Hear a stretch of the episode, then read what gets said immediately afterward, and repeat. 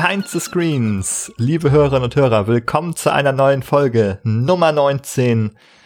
Und wenn ihr diese Folge zum ersten Mal hört, dann ist es Silvester 2020 und thematisch passend geht es heute um Explosionen und Zerstörung. Und ich begrüße dabei an meiner Seite den Nikolas. Hi. Hallöchen. Und die Jessica. Hallo. Explosionen und Zerstörung. Jessica, sind dieses Jahr eigentlich nicht oben auf der Agenda, was Silvester angeht, oder? Ja, das war gerade schon mein kleiner Hot Take, bevor wir die Aufnahme gestartet haben, dass mir gerade so bewusst wurde, wir nehmen eine Folge über Explosionen auf und dieses Jahr ist es ja eigentlich verboten, Explosionen am Himmel an Silvester hervorzurufen. Also ganz stimmt das natürlich nicht. Also soweit ich weiß, nur an öffentlichen Orten. Ne? Also es darf nach wie vor jeder in seinem privaten Garten ballern. Allerdings ist der Verkauf von ähm, äh, von äh, von Sprengstoffen eingeschränkt äh, dieses Jahr. Sprengstoffe, ja, ich hoffe, der Verkauf von Sprengstoffen ist generell verboten. So dass die Leute ähm, in die Nachbarländer fahren müssen, um sich damit einzudecken. Also es glaubt ja keiner ernsthaft, dass die Leute sich davon abhalten lassen. Was ja darauf hindeutet, dass eine gewisse Faszination auf uns ausübt, weswegen wir uns ja auch heute diesem Thema widmen. Bezogen eigentlich auf die Welt der Videospiele natürlich.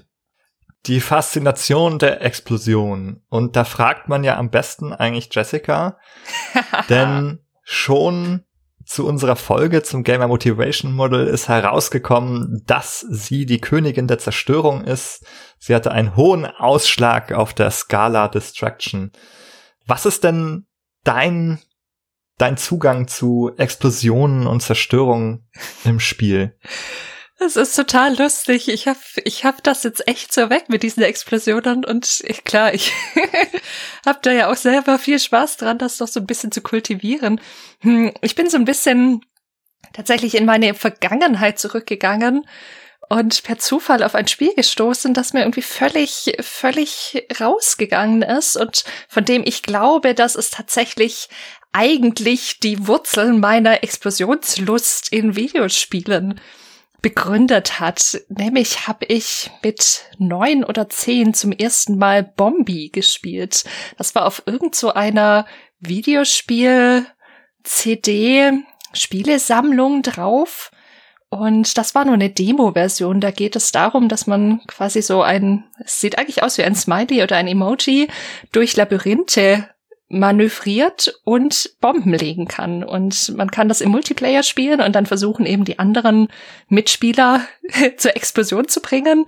Und natürlich lassen sich diese Labyrinthe dann auch entsprechend ähm, zur Explosion bringen, also einzelne Teile daraus. Und das war so ein Spiel, das mir als Kind total viel Spaß gemacht hat. Und ich erinnere mich noch so sehr daran, wie ich bei meinen Eltern zu Hause das immer gespielt habe und man immer aus meinem Zimmer dann die Explosionen hat schallen hören.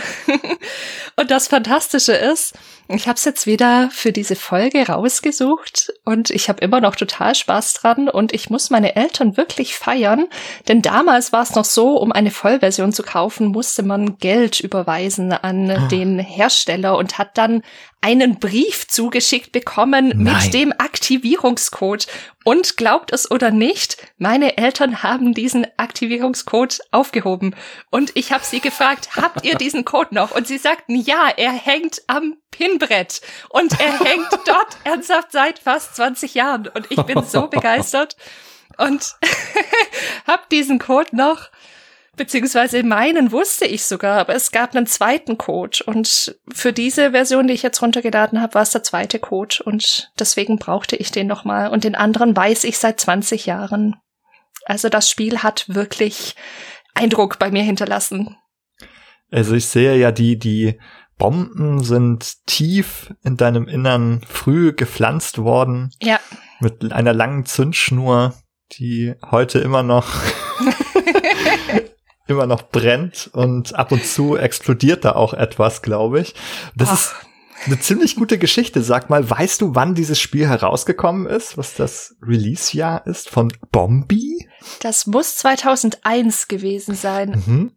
Ja, das ist ganz interessant, denn also nach deiner Beschreibung klingt es so, als wäre das ein Klon von Bomberman. Ja. Das erste Bomberman-Spiel ist 1983 erschienen, Ja. von Hudson Soft entwickelt. Also ein Urgestein der Videospielgeschichte. Und bis heute besteht dieses Prinzip eigentlich mehr oder weniger genauso fort mit Super Bomberman R, das erst vor ein paar Jahren erschienen ist für die Switch und auch für andere Konsolen. Und da ist es auch so, dass man eben durch so Labyrinthe geht, Bomben legen kann und nebenbei sammelt man noch Power-Ups ein, die dann die Explosionen vergrößern oder einem auch die Möglichkeit geben, so eine Bombe mit dem Fuß zu kicken. Zum Beispiel in die Richtung der, der Mitspielerinnen und Mitspieler. Ja, das, ist eine- das ist eine schöne Geschichte. Hast du auch so eine, Nikolas? Also meine frühesten Berührungen mit dem Thema Explosion in Videospielen als Teil von Zerstörung, sagen wir mal als Überthema, ist auf jeden Fall auch ein Bomberman-Spiel. Ich erinnere mich, dass ich auf dem originalen Nintendo Game Boy irgendwann in den frühen 2000er Jahren wohl mal an eine Kopie von Wario Blast featuring Bomberman gekommen bin. Das war so eine Art offizieller, ähm, lizenzierter Bomberman-Klon mit Wario Branding, also aus dem Super Mario Universum. Vielleicht also relativ äh, nischiger Titel, den viele nicht kennen, aber das, das gab's auf dem Original Nintendo Game Boy. Spielte sich im Großen und Ganzen wie Bomberman. Aber also so richtig eingebrannt hat sich mir im wahrsten Sinne des Wortes dieses Thema, glaube ich, bei einer Spielerfahrung, die, die ich glaube ich mit vielen Spielern teile, so oder so ähnlich. Und zwar war das in den PlayStation 2 GTA-Spielen. Jetzt speziell erinnere ich mich an GTA San Andreas, wo ich Stunden damit zugebracht habe, Pyramiden aus Autos zu bauen, die ich irgendwo geklaut hatte, und dann die mit Minen zu versehen und dann in die Luft zu jagen für die größtmögliche Explosion.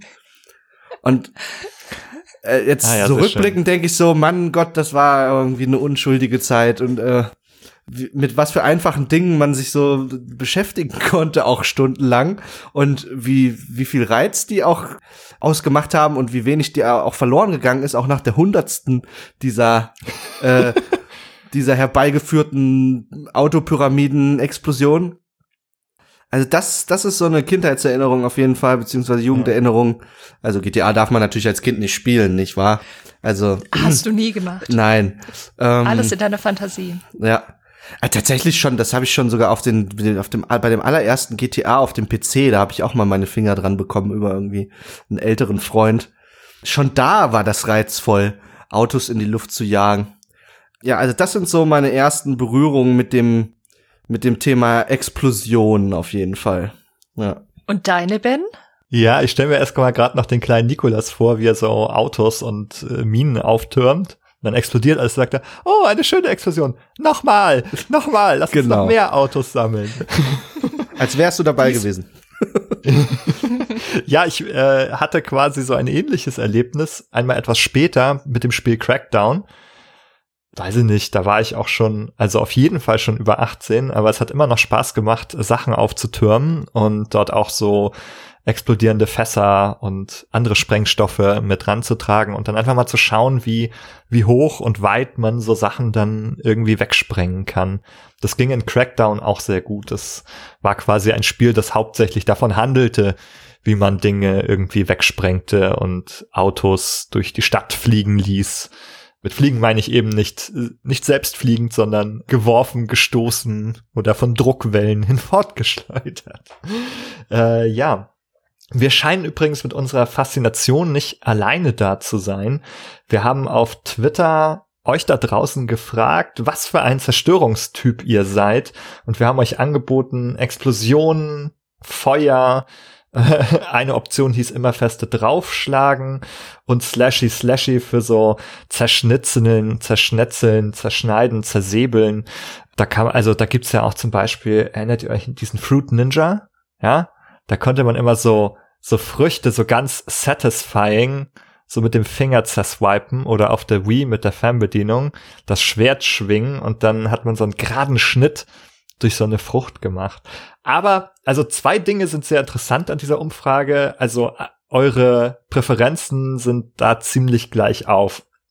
Also es gibt Anhänger für alle diese vier Formen der Zerstörung, die wir hier ausgewählt haben. Natürlich kann man sich noch viel mehr Sachen vorstellen, aber diese vier sind ungefähr zu gleichen Teilen gewählt worden. Aber mit einem kleinen Vorsprung sind es die Explosionen, die fast zu 30 Prozent gekommen sind in dieser Abstimmung. Das heißt also, die Explosion scheint zumindest unter unseren Hörerinnen und Hörern auch die beliebteste Form der Zerstörung zu sein. Jessica, sind das vielleicht alles Fans der Queen of Destruction? Oh, wow, so habe ich noch überhaupt nicht gedacht. Es ist unwahrscheinlich, aber es ist irgendwie eine schöne Idee. erste Anhänger. Ein Kommentar unter der Umfrage äh, kritisiert also die, die Abwesenheit von, von Schrotflinten unter diesen Kategorien. Was hast du zu deiner Verteidigung zu sagen da, Benny?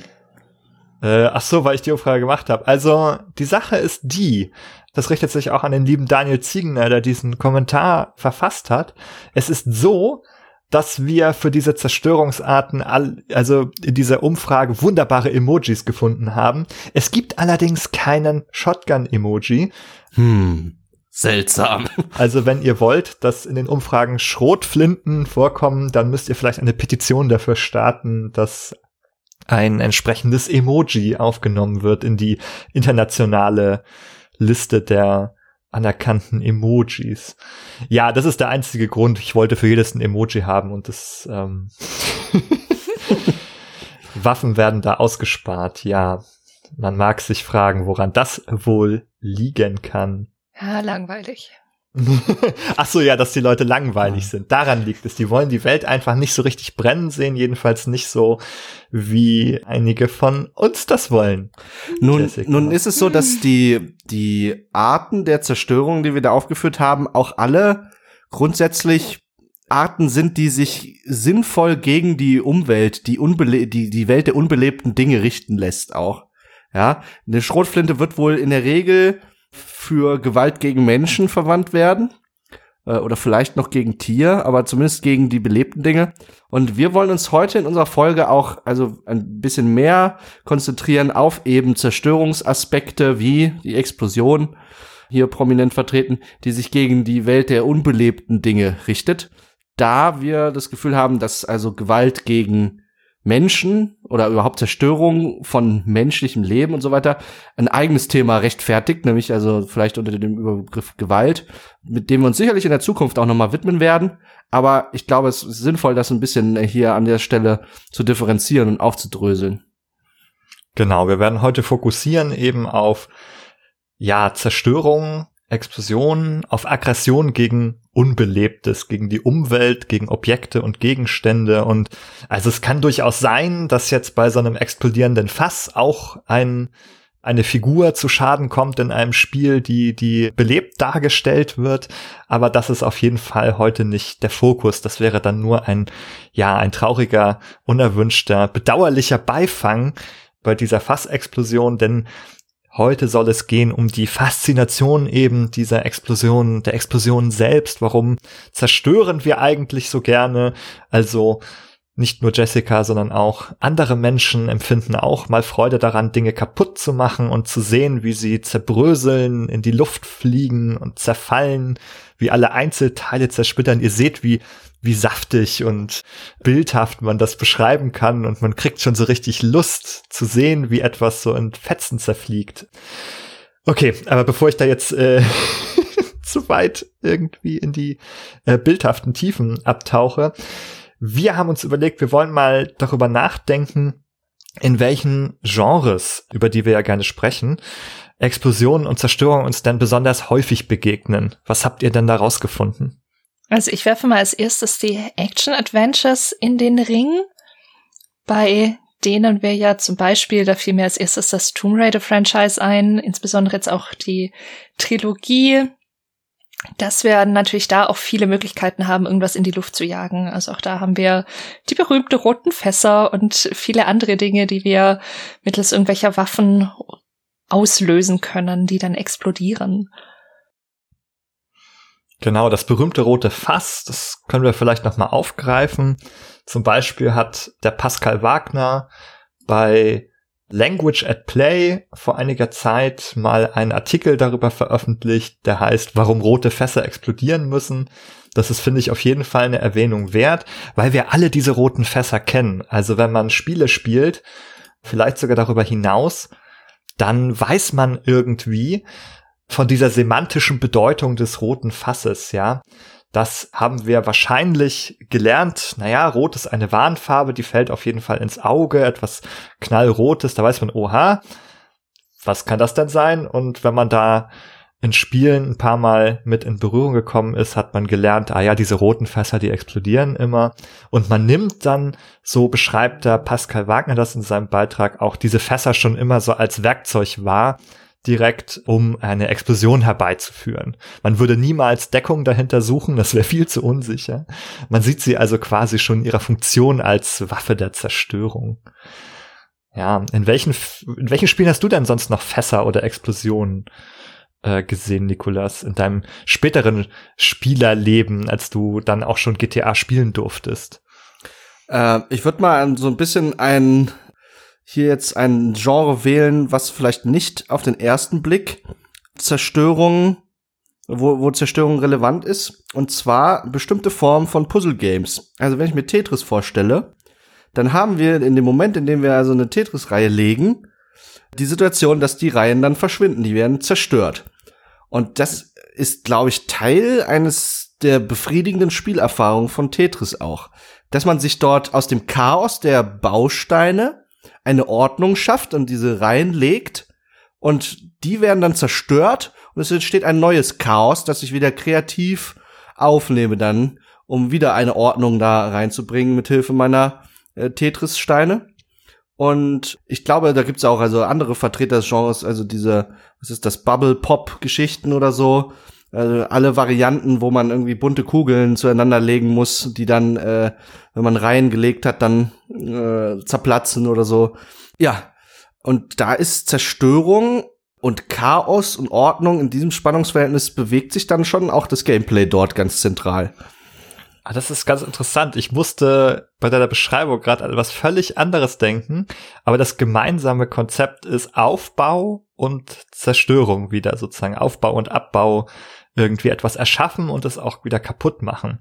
Und dabei musste ich an Minecraft denken oder an Sandbox-Spiele im Allgemeinen. Da kann man Dinge bauen, aber man kann die auch wieder kaputt machen. Also man kann TNT-Blöcke setzen, die wieder etwas in die Luft sprengen und manchmal schickt einem das Spiel auch so Creeper vorbei, die dann explodieren und einem so ein Loch in die Hütte machen. Also wenn die Creeper das tun, dann ist das immer nicht so befriedigend, weil man das ja selber nicht herbeigeführt hat, sondern weil das gegen den eigenen Willen passiert. Aber wenn man mal sagt, oh, lass uns doch mal in Minecraft jetzt hier ganz viele TNT-Blöcke auf einen Haufen bauen und da eine Explosion wieder auslösen und lass uns doch irgendwie so ein großes Haus oder eine Burg mal in die Luft sprengen und schauen, äh, wie das vonstatten geht. Das, da sind wir dann wieder bei ganz ähnlichen Erlebnissen wie bei, wie bei GTA oder Crackdown. Nur, dass eben so ein Sandbox-Spiel einem ganz viele Tools und Möglichkeiten für sowas mit an die Hand gibt. Ja, ich glaube, da hast du ein sehr gutes Beispiel genannt, auf das wir, auf das ich gerne später auch nochmal zurückkommen möchte, wenn wir, wenn es dann an die, an die psychologische Substanz geht und die Voraussetzungen, auch die psychologischen, die dafür erfüllt sein müssen dass man in Minecraft die Umwelt als ein Werkzeug begreift und was das für Implikationen hat. Aber zunächst vielleicht noch, fallen euch noch andere Spiele oder Genres ein, die wir hier jetzt sträflich ausgespart haben an dieser Stelle. Ich werfe Teardown in den Ring. Das ist mir, ich weiß nicht, ich glaube in unserer Vorbereitung begegnet. Ich meine, einer von euch hat das erwähnt und ich habe es dann natürlich gleich suchen müssen, denn das klingt ja sehr verlockend. Es ist tatsächlich eine Physiksimulation, in der wir in einer First-Person-Perspektive Gebäude und alles Mögliche zerstören können. Das können wir mit einer Shotgun zum Beispiel machen, aber auch mit Fahrzeugen, die wir in irgendwelche Gebäude lenken können und so weiter.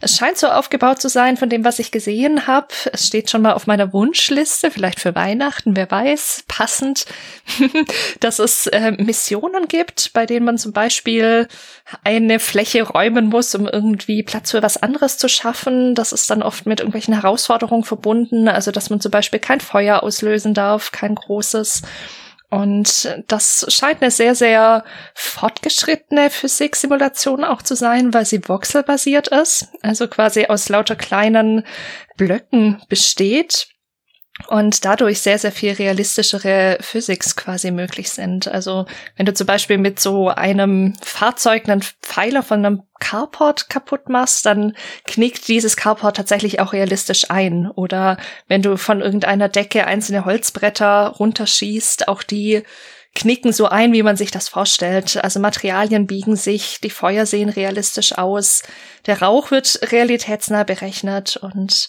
ja, also es, es sieht ziemlich spaßig aus, weil es tatsächlich einfach darum geht, wirklich die gesamte Fläche, die man zur Verfügung hat, möglichst effektiv zu zerstören. Das ist ganz spannend, weil wir ja auch wieder im Puzzle-Genre im Grunde sind. Eigentlich ist es eine Art Puzzlespiel, wo ja. man so bestimmte Bedingungen erfüllen muss, herausfinden muss, wie kann das gelingen und auch so ein bisschen Sandbox-artig mit sehr vielen verschiedenen Möglichkeiten in dieser Physiksimulation zu hantieren. Ja, das Spiel müssen wir uns auf jeden Fall noch mal genauer ansehen. Vielleicht kommen wir darüber oder darauf noch mal zu sprechen. Ich würde jetzt noch mal ganz allgemein sagen, das Genre Action, du hast schon Action Adventure genannt. Ich finde, das ist eigentlich kein kein sehr fruchtbares, also keine sehr fruchtbare Bezeichnung für ein Spielegenre, weil irgendwie sehr, sehr viel dazu zählt. Man könnte sogar behaupten, im Spiel, also Spiel ist immer Aktion, man handelt immer, wenn man spielt, also alles ist irgendwie Action. Aber äh, ja, vielleicht als als unter als Unterkategorie noch mal konkret auch Shooter, die ja dem Action-Bereich besonders zugeordnet werden, haben eigentlich fast immer irgendwie Explosionen und dergleichen, seien es kleine Granaten oder die berühmten roten Fässer. Und besonders muss ich dabei nochmal an die Just Cause-Reihe denken, die das auch zu ihrem Kernprinzip irgendwie ernannt hat. Also da fährt und fliegt und äh, segelt man so über, über eine Insel oder verschiedene andere Landstriche. Und eigentlich geht's meistens darum, dass man irgendwelche Gebäude und Fahrzeuge äh, in die Luft sprengen muss. Ganz spektakulär. Bei den Spielen, die du genannt hast, da fällt mir ein, wenn ich das auch mit meiner eigenen Spielerbiografie und sowas in Einklang bringe. Es gibt ein Objekt in vielen Shooter- oder Action-Spielen, das eine ganz besondere ikonische Rolle einnimmt in diesem ganzen Zerstörungs- und Explosionskontext. Und das ist der Raketenwerfer. Der Raketenwerfer ist in vielen Spielen ein äußerst mächtiges Objekt, mit, zu dem der Spieler nur limitierten Zugang erhält, vielleicht auch nur wenige Schuss, die ihm zur Verfügung stehen, die äußerst mächtig ist, die die Fähigkeit besitzt, mehrere Gegner mit in den Abgrund zu reißen oder eben Zerstörung in der Umwelt anzurichten. Und ich erinnere mich an meinen, ich erinnere mich an meinen Resident Evil 4 Playthrough und äh, dass ich damals erfahren habe, dass es also dann die Möglichkeit gibt, ich weiß gar nicht mehr, ob das im New Game Plus war, einen endlos Raketenwerfer zu erwerben, der also unendlich viele Schuss besitzt. Und da, ich weiß noch, mein, mein, my mind was blown, als ich das erfahren habe, weil das so eine Art, also das ist so eine Art Superstimulus. Man kennt ja vielleicht diese, diese Experimente mit Laborratten, die irgendwie den äh, was transplantiert wird, dass die also sich selbst also Befriedigungshormone die ganze Zeit äh, zufügen können, äh, ausschütten können und die also dann so lange auf auf eine Taste drücken und sich selbst quasi diese Befriedigung verschaffen, bis sie quasi tot umfallen. Und ein bisschen so ist das mit so einem endlos Raketenwerfer. Der hat so einen ähnlichen Reiz. Man kann endlos da drauf drücken und es gibt immer wieder diese Befriedigung Vielleicht würde man dann aber, also so ging es mir damals, also vielleicht tritt dann doch irgendwann eine Art Gewöhnungseffekt ein und ein Abstumpfen und dann verliert er auch diesen Reiz. Und ich glaube also, dass dieser Reiz vom Raketenwerfer auch zustande kommt, weil er eben häufig so streng limitiert, eine gewisse Seltenheit, einen gewissen Wert besitzt. In vielen Spielen kann man den auch erst am, gegen Ende des Spielverlaufs oder so irgendwie finden oder dann einsetzen und so weiter. Das ist tatsächlich so ein Markenzeichen bei Resident Evil auch. Also je, ich glaube, in jedem Resident Evil kann man diesen Raketenwerfer freispielen unter bestimmten Bedingungen für fürs New Game äh, Plus. Und das ist, also das, was das Interessante ist, finde ich, am Raketenwerfer, das ist eben kein Präzisionswerkzeug. Ne? Das ist nichts, wo man sagt, ich, ich möchte sozusagen damit irgendwie eine Person oder ein Zombie oder irgendwas so töten.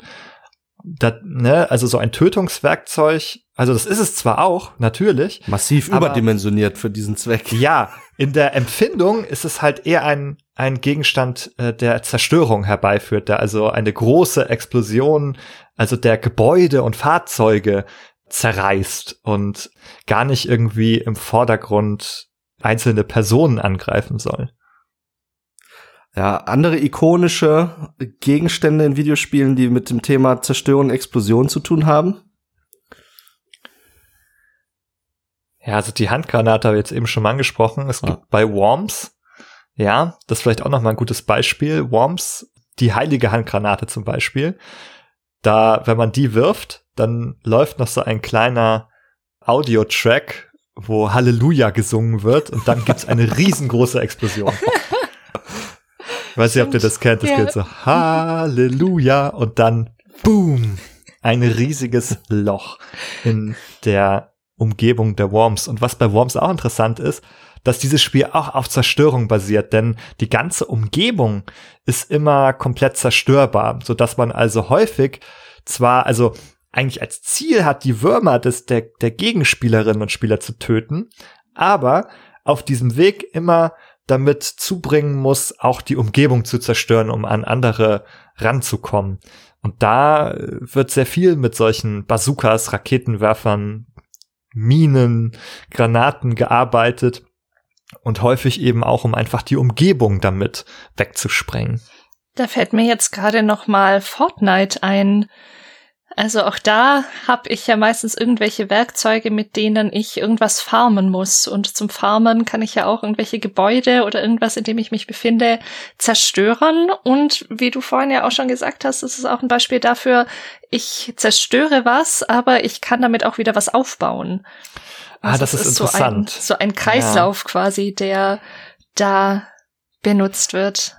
Bei Fortnite ist es eine sehr instrumentelle Herangehensweise. Darauf ja. kommen wir vielleicht nochmal zu sprechen. Also da geht es gar nicht um die Zerstörung selber, sondern da geht es um den Abbau von Ressourcen letztendlich, äh, der damit verbunden ist, dass man Dinge zerstört. Aber exakt. Ja, aber ich persönlich habe da, also ich habe nur sehr, sehr wenig Fortnite gespielt, eigentlich auch nur mal für einen Vortrag, um da ein bisschen Ahnung von zu haben. Aber ich hatte, ich hatte viel mehr Lust, da alles kurz und klein zu kloppen, als mich mit den anderen zu beschäftigen. Also du hast natürlich ja. recht, es ist, es ist definitiv sehr instrumentell, aber ich hatte da tatsächlich mehr dieses, boah, ich habe jetzt Bock, das alles kurz und klein zu schlagen, als dieses, ja, ich will daraus was farmen. Dir ja nicht so verwunderlich. Ach so.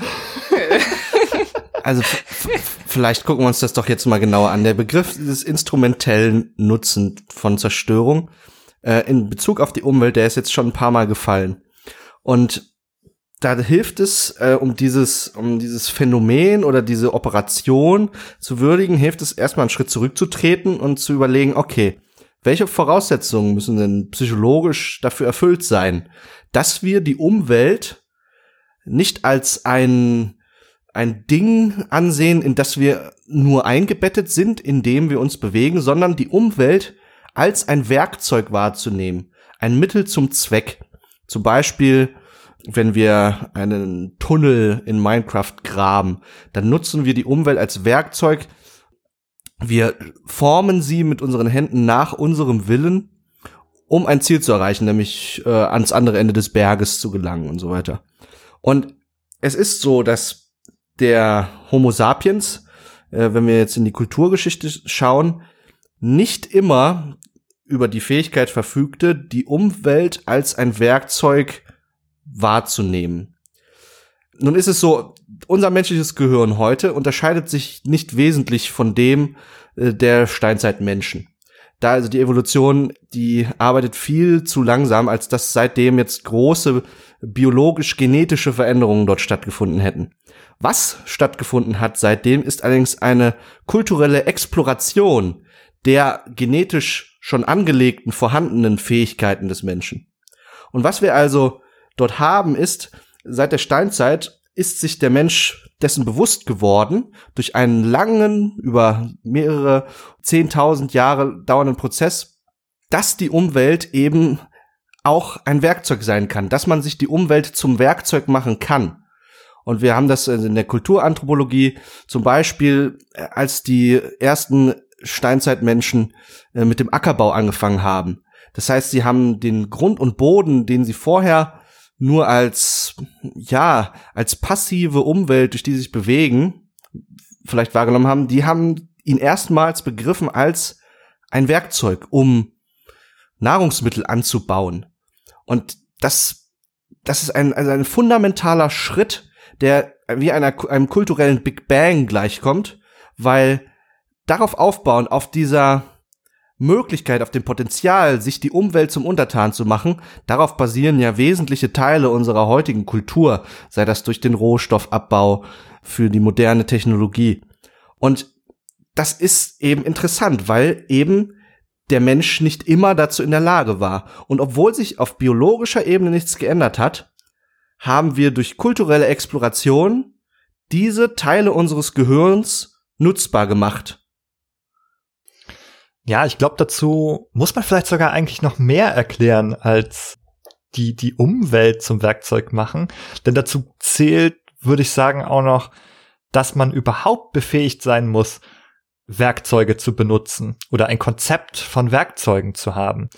Also wir wissen über uns, über Menschen, dass wir befähigt sind, Werkzeuge zu verwenden. Und da gibt es sogar noch weitere Relationen, dass wir in der Lage sind, Werkzeuge zu benutzen, um weitere Werkzeuge herzustellen. Und das kann sozusagen, kann man mehrere Stufen durchgehen. Also wie weit man in der Lage ist, vorauszuplanen. Jetzt wir als Menschen quasi ähm, durch all die Kulturtechniken, die wir haben, quasi unendlich weit vorplanen, was wir wofür brauchen, um dann so ganz komplexe Maschinen zu entwickeln.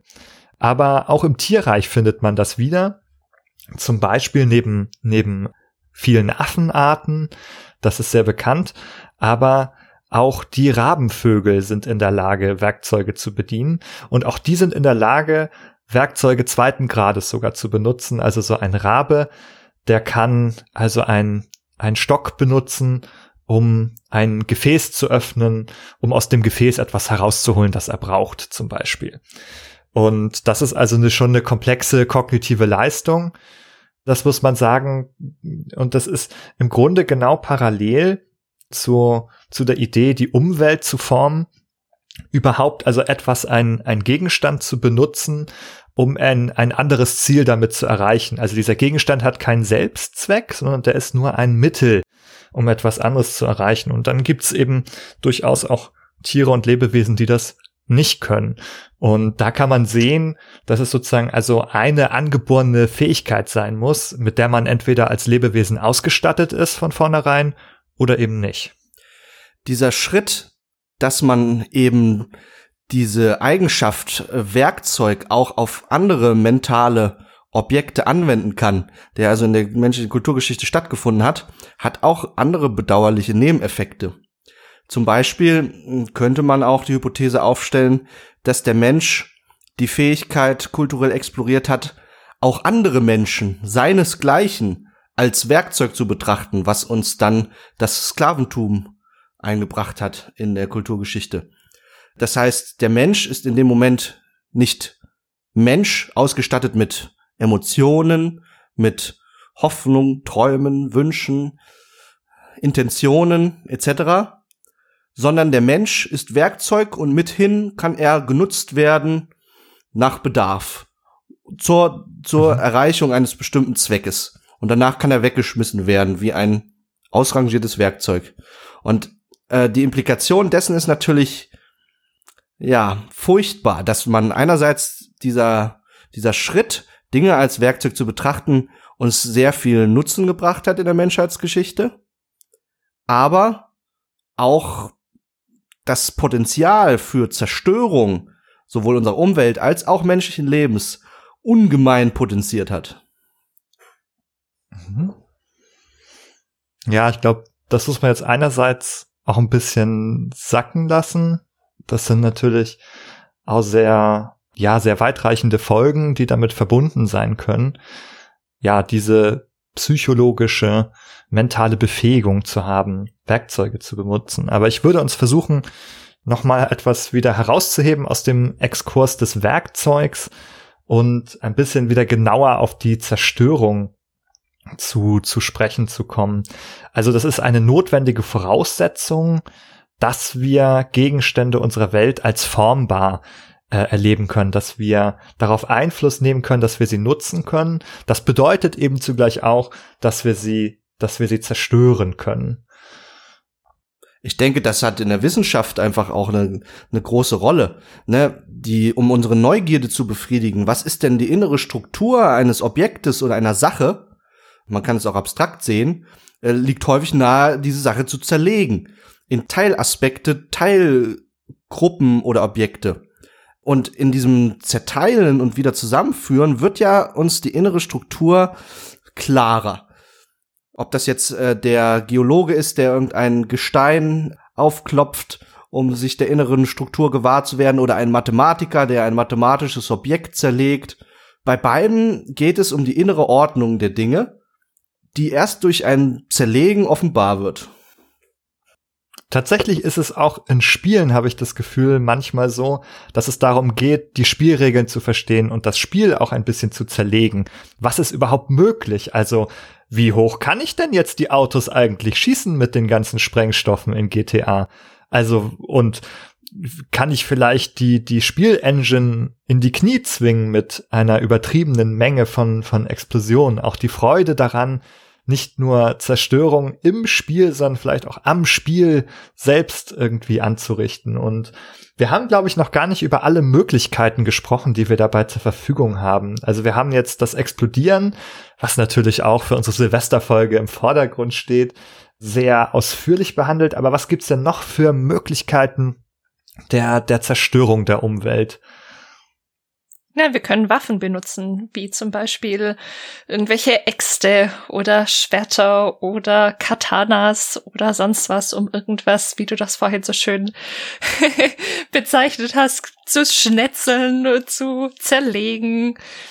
Slashy Slashy zu machen, um nochmal auf unsere Twitter-Umfrage zurückzukommen, wo du das ja so schön lautmalerisch dargestellt hast.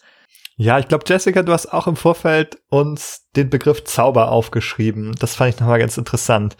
Wo und wie zerstört man denn mit Zauberei? ja, ich hatte da ich hatte dann äh, zuerst, glaube ich, an Skyrim gedacht oder überhaupt an The Elder Scrolls. Ich glaube, da ist Nikolas ja ein bisschen, bisschen mehr Fanatiker als ich das bin, aber da haben wir ja auch den äh, Zauberbaum Destruction zur Verfügung. Also wo wir, ich glaube, es gab Feuer- und Eiszauber und sowas, ähm, mit denen man quasi ja auch irgendwelche Fässer und solche Dinge zerstören konnte und natürlich da in erster Linie als Angriffszauber, die natürlich Verwendung finden.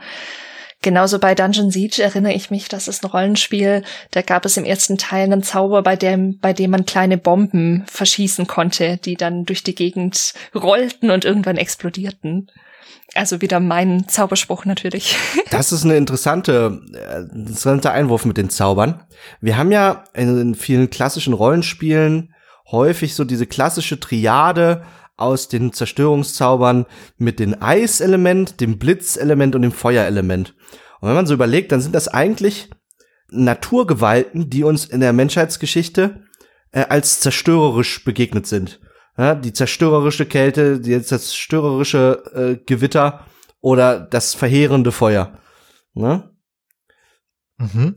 Ja, ja, Feuer ist auch noch mal ein guter, guter Stichpunkt hier, den wir noch gar nicht hatten. Zum Beispiel, was ja ein Spiel, das richtig Feuer und Flamme war, war zum Beispiel Far Cry 2. Also auch andere Far Cry Spiele durchaus, aber Far Cry 2 hatte so eine besondere Engine über die Verbreitung von Feuer auf Flächen und Objekten. Das war damals so ein, ja, ein Feature, ein Selling Point, wie toll sich da das Feuer verbreiten konnte. Ich glaube, es hat in Afrika gespielt, in sehr heißen Umgebungen, wo also Dinge sehr leicht auch brennen und sich weniger leicht löschen lassen, wo es also eher auch dazu kommen kann, dass Brände sich ausbreiten. Und das hatte auch so ein befriedigendes Moment, wenn man sagt, ah, ich zündel jetzt hier mal so ein bisschen die Hecke an und dann hat man plötzlich so einen Flächenbrand ausgelöst und alle Häuser und Felder gehen in Flammen auf. Und so staunend, wie man dann vor dieser, vor diesem exponentiellen, von der, vor der exponentiellen Feuerausbreitung sitzt, so sitzt man heute vor den Corona-Zahlen, stimmt's? ja, ja, da gibt es dieses Bild von dieser Figur, die so in den Flammen sitzt und dann steht da, this is fine. Ja. Ja, wir kennen alle dieses Meme, ja. ja. In Spielen ist es tatsächlich meistens okay, da passiert ja nicht wirklich was Schlimmes. Im Gegensatz zu unserer tatsächlichen Welt im Augenblick. Das Zündeln an Gräsern findet man natürlich auch in Zelda Breath of the Wild, wo es wieder streng instrumentell genutzt wird, nicht wahr? Man kann dort äh, die Gräser um einen herum in Brand stecken, durch den entstehenden Auftrieb, durch die Hitze kann man dann ähm, gleiten aber das hat sicherlich auch jeder Spieler dort ausprobiert und fasziniert bestaunt. Ja, da sind wir wieder beim, beim Ausprobieren der Spielregeln auch. Ne? Was ist, was ist möglich? Wie kann ich die Spielwelt mir, mir wieder untertan machen? Aber eben auch durch das Mittel der Zerstörung. Haben wir noch andere Mittel der Zerstörung? Haben wir was Wichtiges vergessen? Fällt euch noch was ein? Hm, vielleicht ein interessanter Sonderfall. Also in der Regel, wenn man eine Sache zerstört, dann bleiben Reste davon übrig. Schutt, Asche, irgendwie kaputte Einzelteile. Aber man kann sich auch Formen der Zerstörung vorstellen, bei dem nichts oder fast nichts mehr übrig bleibt. Eine Art Pulverisieren oder sogar ganz streng genommen ein Löschen. Ja? Und ich finde, das ist ein interessanter Grenzfall, weil eben kein Zeuge übrig bleibt des Zerstörungsaktes, sondern das Objekt ist einfach weg. Ist aus der Welt also genommen. Also wie eine Tetris-Reihe. Wie eine Tetris-Reihe, genau. Und ich glaube, dass das noch mal, dass das noch mal, dass das irgendwie eine andere Sache ist als ein anderer Zerstörungsakt, wo, wo man, wo man hinterher befriedigt oder entsetzt auf die Zeugen seiner Zerstörung, Swut, blickt und die einen zurück anschauen. Mhm, ja, dazu habe ich auch noch einen interessanten Theoriepunkt später, aber den würde ich jetzt gerade nochmal zurückstellen. Aber warum die Ergebnisse der Zerstörung interessant sind, darauf kommen wir noch zu sprechen, würde ich sagen. Ich habe noch auch noch einen interessanten Spezialfall und das ist der Crash. Oh. Das ist etwas, das wir eigentlich auch gerne irgendwie äh, beobachten, wie Dinge ineinander krachen. Und da gibt es einige Spiele im Racing-Genre, die uns das ermöglichen. Und besonders ist da zu denken an die Burnout-Reihe, die so es drauf angelegt hat nach dem Spielprinzip, dass man in Crashes gerät. Da wird man also für waghalsiges Fahren belohnt und in späteren Spielen kann man die anderen Racing-Teilnehmer auch so richtig wegrammen und dann gibt's irgendwie Boni dafür, wenn man die in den Gegenverkehr schubst oder von der Straße stößt und so weiter. Und das Spiel kostet dann so richtig diese Crashes in Zeitlupe genüsslich aus. Also da wird das da wird das Renngeschehen ausgesetzt. Da gibt es so eine Kamerafahrt in Zeitlupe, wie also so ein Fahrzeug in, in den Verkehr hinein crasht und das Metall sich staucht und biegt und die Funken sprühen. Und das wird also richtig ausgekostet. Gibt euch das was, diese Vorstellung? Ähm, ich bin gerade so hin und her gerissen, weil ich, weil ich an die Insassen gedacht habe und an, an reale Unfälle und dann ist es gruselig. Aber wenn man es jetzt wirklich, wenn man sich jetzt wirklich in, im Game vorstellt, ist das natürlich fantastisch. Da erinnere ich mich an eine, wie heißt das denn? So, so ein, hm, ach, so eine, oh je, so eine Rennstrecke, die man zu Hause wirklich so mit, mit Autospuren haben kann und mit ferngesteuerten Autos, die dann auf diesen Spuren fahren. Carrera-Bahn. Ja, danke. Oh je, oh je. Ach, manchmal habe ich solche Wortfindungsstörungen, das ist schrecklich. Danke, eine Carrera-Bahn, genau. Und ich erinnere mich auch daran, dass ich, dass ich als Kind unglaublich Freude hatte, diese Autos miteinander kollidieren zu lassen. Natürlich immer mit dem Hintergedanken, Aha. oh je, hoffentlich gehen sie nicht kaputt, aber doch immer mit dem, ich will wissen, was passiert und das ist so befriedigend. Mhm. Ja, also natürlich der, also der reale Verkehrsunfall ist natürlich extrem, extrem tragisch und da denkt man natürlich auch sofort an die Opfer. Während hingegen, wenn man sich das nur vorstellt, dass da niemand drin sitzt, so ferngesteuerte Fahrzeuge, einfach nur wie diese dieses schöne, glatte, glänzende Metall plötzlich in sich zusammengefaltet wird.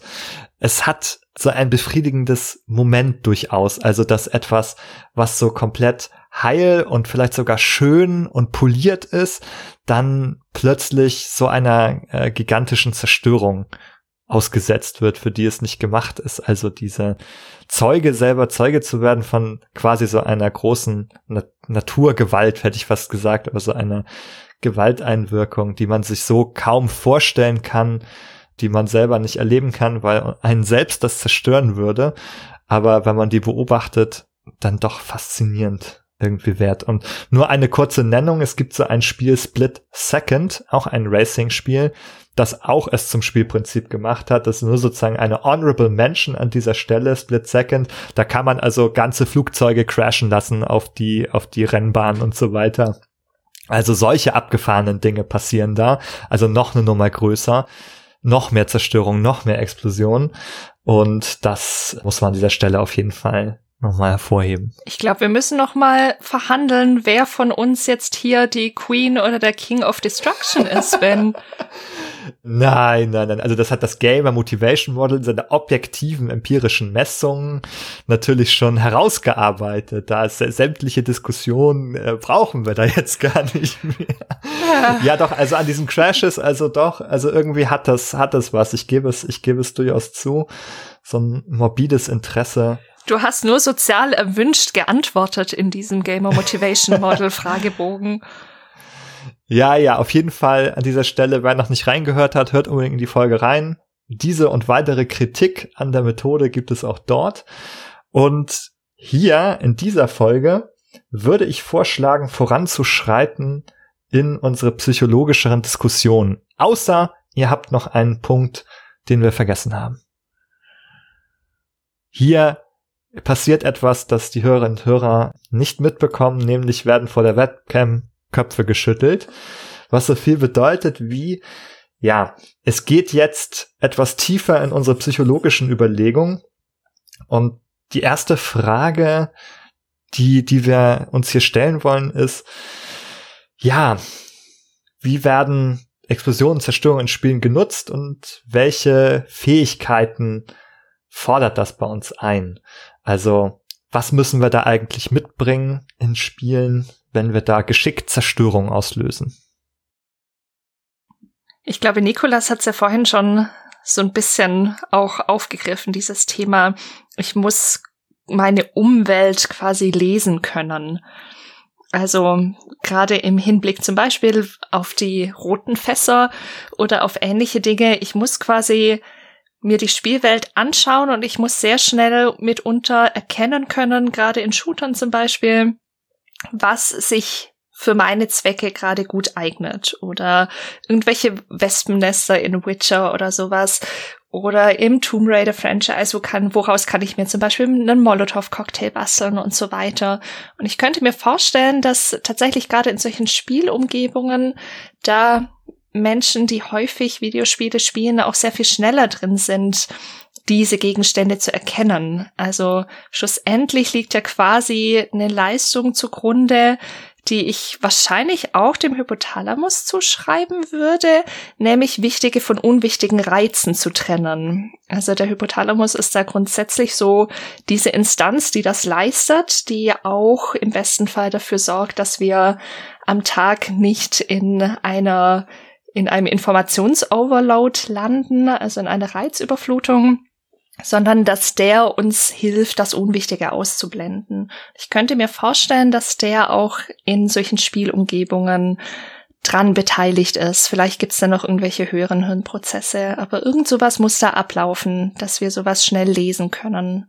Mhm. Also wenn man so eine Spielszene vor sich hat, dann scannt man die quasi ab, so nach, was könnte mir jetzt hier hilfreich sein in der Umgebung, was ist eine Deckung, was ist ein Objekt, das eine Explosion auslöst. Haha. In Klammern das rote Fass. Ähm, dem zugrunde müssen wir aber sagen, liegen wahrscheinlich ganz bestimmte Lernprozesse. Denn, also wie es auf dem roten Fass ist, es ist jetzt nicht ganz naturgegeben, dass ein rotes Fass explodieren muss, sondern das ist eine Regel, die, ja, wir kulturell in unseren Spielen erarbeitet und aufgestellt haben. Und diese Regeln muss man lernen. Das kann auch manchmal eine Hürde sein, wenn man jetzt als Neuling zu äh, Spielen kommt und diese Regeln, die ja erstmal ungeschrieben sind, implizit sind, noch nicht kennt. Andererseits glaube ich, dass es durchaus Aspekte gibt, ähm, wie sich uns die Umwelt in Videospielen mitteilt, die vielleicht nicht kulturell, in, im kulturellen Prozess erlernt werden müssen. Ich denke zum Beispiel an die Frage, was kann ich zerstören? In Videospielen signalisieren sich Objekte, die sich zerstören lassen, häufig zum Beispiel durch, durch Merkmale ihrer Struktur im Sinne von, die sind porös, die sind mit Rissen durchzogen.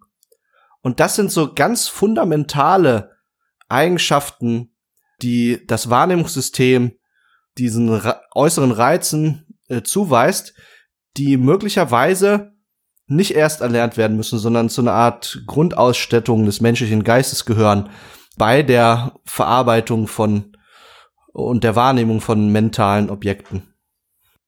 Ja, genau. Das ist ein sehr, sehr guter Punkt, finde ich. Es gibt durchaus ein paar Sachen, die quasi so eine vorangelegt sind und in uns durch, durch einfache Wahrnehmungsprozesse, also gar keine großen Interpretationen, die im Kopf vorgehen, sondern die man mehr oder weniger schon unmittelbar wahrnehmen kann. So wie man wahrnehmen kann, dass etwas flüssig ist oder fest ist, so kann man auch schon nur durch bloßen Anblick gewinnt man eine Empfindung darüber, ob ein Objekt jetzt irgendwie sehr stabil ist oder sehr instabil ist. Also etwas poröses und bröckeliges. Das kann man ohne anfassen zumindest ein Gefühl dafür haben, ob es jetzt zerbricht, wenn man oder leicht oder schwierig zerbricht. Und ich glaube, das ist etwas, was sich vielleicht Entwicklerinnen und Entwickler dann zunutze machen können, indem sie solche Signalreize verwenden, die schon intuitiv verständlich sind. Kennt ihr noch mehr davon? Also so Risse, glaube ich, sind sehr prominent, wo so ein Riss in der Wand ist. Da kann man dann mit so einem Raketenwerfer zum Beispiel draufschießen. Ich bin mir nicht sicher, was es dafür möglicherweise schon für Befunde gibt, aber ich könnte mir vorstellen, dass funktionale Systeme des menschlichen Geistes, die vielleicht so eine Art äh, intuitive Physik betreffen, dass die auch dazu beitragen können, dass man vielleicht so eine Art Intuition über die Statik von zusammengehörenden Objekten im Sinne eines Bauwerks oder eines eines zusammengesetzten Objektes vielleicht gewinnen kann. Dass wenn man, wenn wir uns eine wackelige Konstruktion anschauen, dass wir eben diese auch als wackelig, als instabil, als potenziell dynamisch wahrnehmen und nicht als diesen monolithischen festen Block in der Landschaft. Mhm. Also ich glaube, was dazu gehört, ist, man hat ein intuitives Verständnis dafür, wenn man zum Beispiel etwas auf einer Säule steht, dass das einbricht, wenn man die Säule zerstört. Mhm. Dass dann sozusagen, also diese Regeln der Physik gelten, dass etwas, was da drauf gelagert ist, dann hinunterstürzen muss. Zum Beispiel vom Wegräumen von Hindernissen in der Umwelt, zum Beispiel durch Herbeiführen einer Explosion. Dafür muss man ja auch repräsentiert haben, was hinter einem Hindernis ist. Weil, also, wenn ich es wegräumen will, dann mache ich das ja nicht, auch nicht als Selbstzweck, sondern ich möchte eigentlich das aus dem Weg haben, weil es in meinem Weg steht, hin zu etwas. Ja, ich möchte irgendwo hin. Also manchmal, manchmal weiß man vielleicht nicht, was hinter dem Berg lauert, den man gerade in die Luft sprengt, aber zumindest eine Verheißung wird dort wohl lauern, weswegen man sich auf den Weg macht, um den Berg zu sprengen in Minecraft oder so. Klammer auf, hört da noch mal in die Open World Folge rein, ja. Klammer zu. Manchmal weiß man es aber auch konkret und das heißt, man muss die ganze Zeit ähm, mental eine Repräsentation haben dessen, was dort hinter dem Hindernis ist. Und das ist das mag jetzt trivial sein und dann mag vielleicht jeder einwenden, ja, das können ja eigentlich kleine Kinder schon.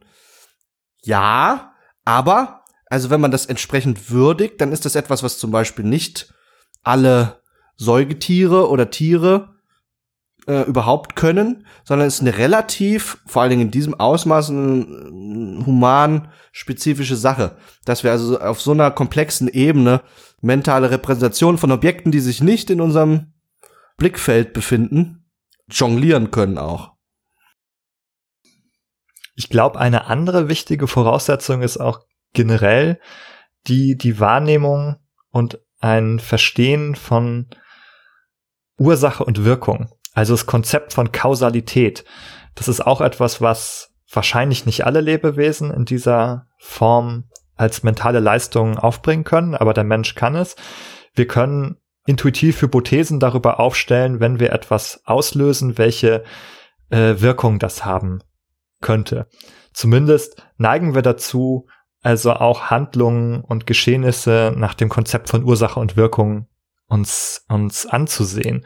Also wenn wir ein Fass zum Explodieren bringen im Spiel, dann hat das auch wieder keinen Selbstzweck. Also kann es manchmal haben für uns, aber vielleicht wollen wir sehen, wie wirkt sich diese Explosion aus auf die Welt. Also zum Beispiel stehen da halt ne, zwei Personen, die auf uns schießen und dann erhoffen wir uns von der Explosion, dass sie diese Figuren wegstößt oder aus dem äh, aus dem Spielfeld befördert.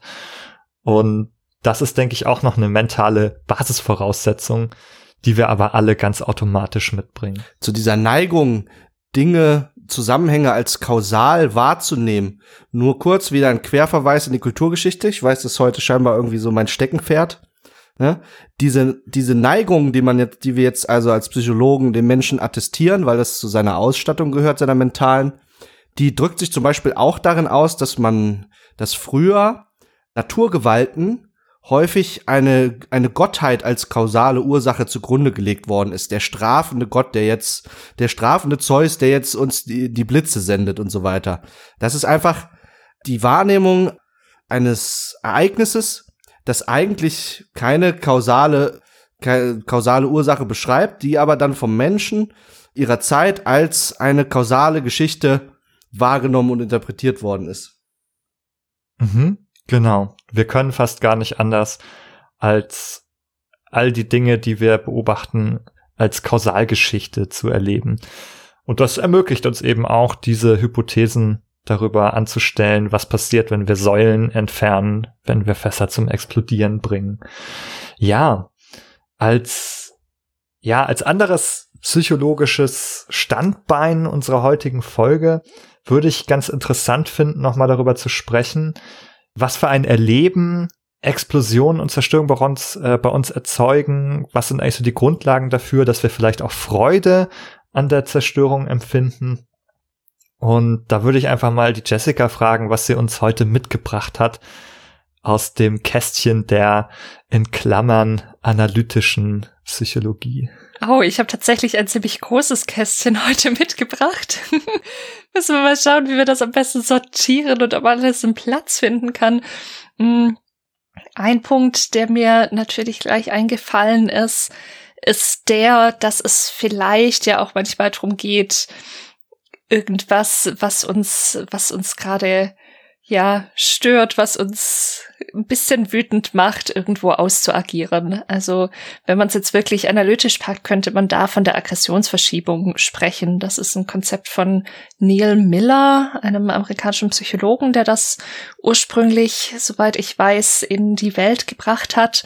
Also es ist eigentlich ein Abwehrmechanismus, aber ich meine das hier tatsächlich ganz positiv. Also diesen Abwehrmechanismen haftet ja immer so ein bisschen so eine negative Konnotation an, aber das meine ich in dem Fall gar nicht. Also Schlussendlich würde es quasi darum gehen zu sagen, ich lenke die Aggression von dem eigentlichen Objekt auf ein anderes, weil das eigentliche Objekt jetzt als Ziel für meine Aggression nicht zur Verfügung steht.